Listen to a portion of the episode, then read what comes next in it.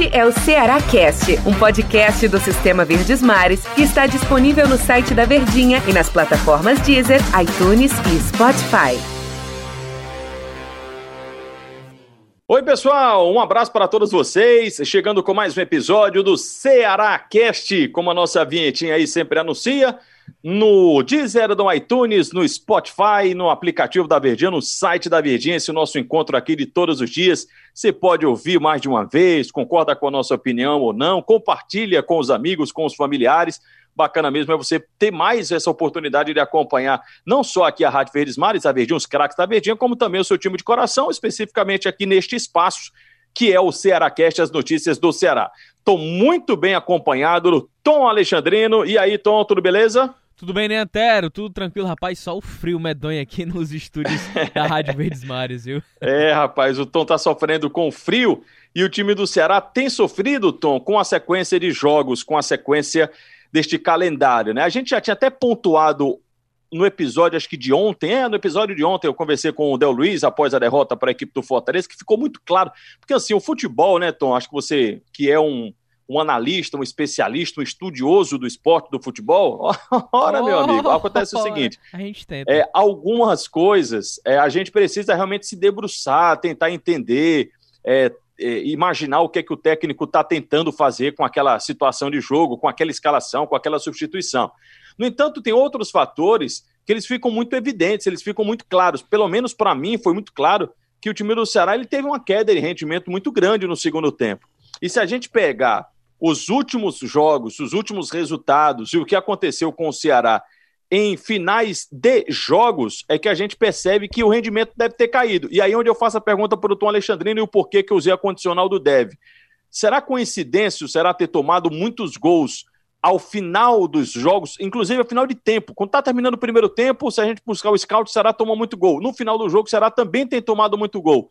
Isso reflete uma desatenção? Isso reflete uma questão física? Ou isso é mera coincidência do futebol? O que, você acha, Tom? Rapaz, não quero você chato com você, viu? Seja, seja. É, porque essa, essa situação de sofrer gols ao final da partida, é, coincidentemente, a gente tem apenas uma sequência, né? Que é justamente o jogo contra o Goiás e agora o jogo contra o Fortaleza, antes não tinha acontecido. O que tinha acontecido talvez foi ali ao final do tempo do primeiro tempo que aconteceu com o Internacional. Eu acho que ainda não é um motivo para se preocupar, não é um motivo para se analisar. E até parafraseando o que o Fernando Praz disse certa vez em coletiva, muito bem dizido, como de Rumatuto, é que sequência a partir de dois. E aí a sequência a gente só pode analisar se ela for realmente constante, se ela realmente acontecer. E aí na cota do desgaste físico, isso é fato, né? O Ceará, ele fisicamente, ele vem sentindo. E aí, por mais que os jogadores consigam se recuperar entre um jogo e outro, eu não sei se o torcedor que está nos acompanhando, até mesmo você até já deve ter ouvido falar naquela expressão de que o corpo tem memória. O corpo ele vai armazenando todo aquele desgaste que você faz com ele, ou talvez toda a, a sua o seu esforço físico, que quando você pausa, fica sedentário e volta, o corpo consegue se readaptar rápido, porque ele tem uma memória. Então eu acho que é mais ou menos isso que se enquadra o Ceará. Por mais que esteja se recuperando rápido entre os jogos, e aí isso já é um ponto que a gente já tocou em vários momentos né, nesse assunto aqui no podcast também e no próprio show de bola, de que a sequência do Ceará ela é muito dura, né? O Ceará ele vem tendo a sequência mais difícil desde que houve a retomada do futebol após a paralisação entre todos os clubes do Brasil. Eu não quero nem falar só do Brasil, mas só em relação à Série A do Campeonato Brasileiro, que é talvez ali é, o sarrafo maior que o Ceará tem é o maior desafio para a temporada.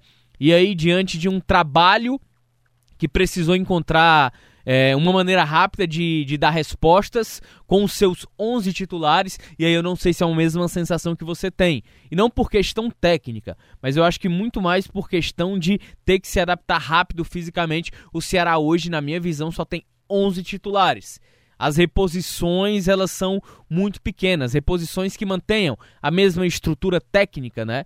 Como por exemplo, você talvez tenha o Rafael Sobes ali, o próprio Clebão, jogadores de velocidade você não vem tendo muitas alternativas com outros jogadores que a gente sabe que tem qualidade, mas ainda estão retomando, que é Felipe Bachola, o próprio Wesley, mas ao mesmo tempo você não pode depositar nada. Então eu vejo que o sinal para o Ceará na temporada, não apenas por causa da derrota diante do Fortaleza, nem por isso não, é por uma questão física.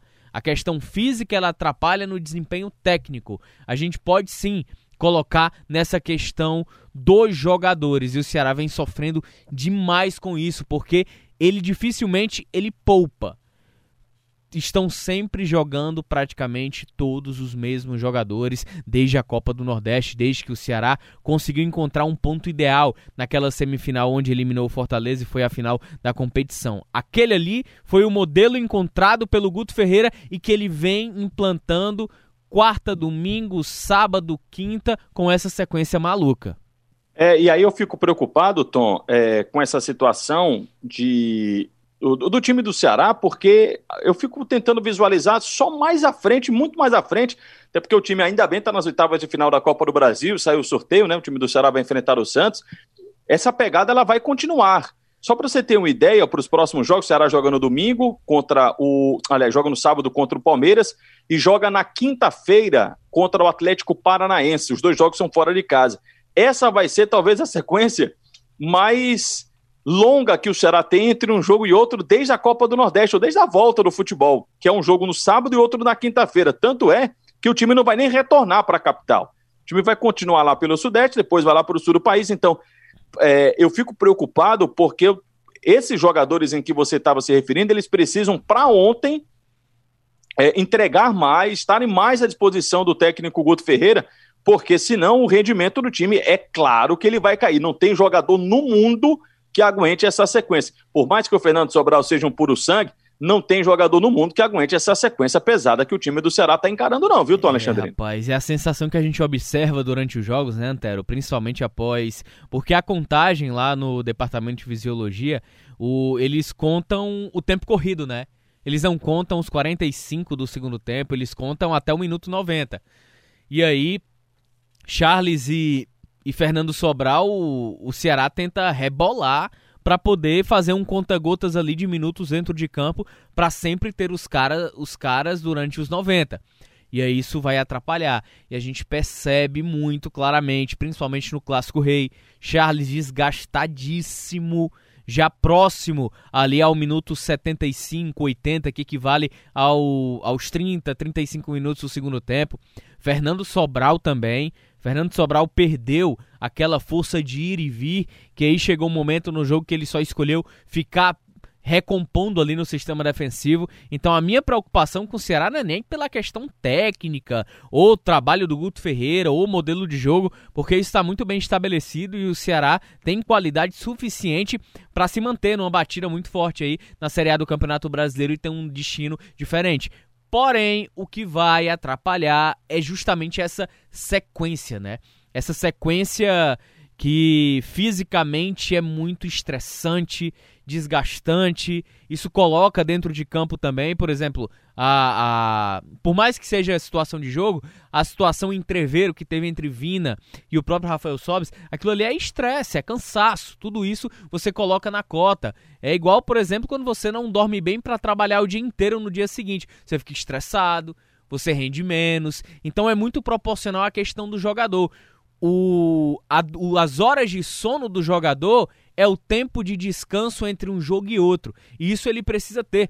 Por mais que, como você falou, né? Mais que Fernando Sobral seja um puro sangue, o corpo dele vai acusar, o corpo dele vai sentir. Pode ser jovem do jeito que for, pode ter a disposição é, genética mais privilegiada que outros jogadores, inclusive da idade dele, mas uma hora a conta vai chegar. E essa é a minha preocupação. Como é que vai vir essa conta? Apenas um cansaço físico ou uma lesão que tire por mais tempo, como as lesões musculares são muito comuns. É, eu, Tom, só para a gente fechar, que eu trouxe aquele detalhe, você corretamente atentou, né, de que não é uma sequência. E eu fui buscar rapidinho aqui esses gols do Ceará tomados, assim, ao, no final de tempo, por exemplo. É, e aí percebi dois jogos, mas também já estava batido. O Atlético Mineiro ele toma um gol nos acréscimos, mas também ele tinha se lançado todo e tem um contra-ataque.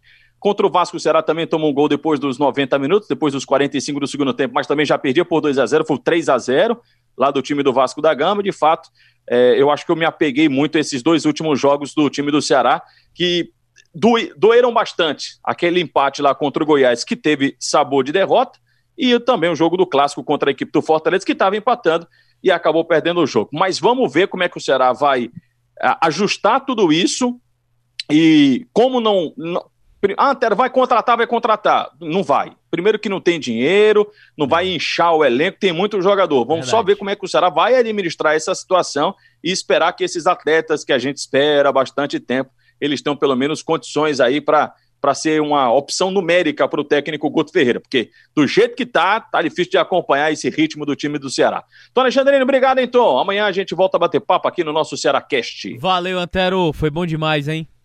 Valeu! Até amanhã. Este é o Ceará Cast, um podcast do Sistema Verdes Mares que está disponível no site da Verdinha e nas plataformas Deezer, iTunes e Spotify.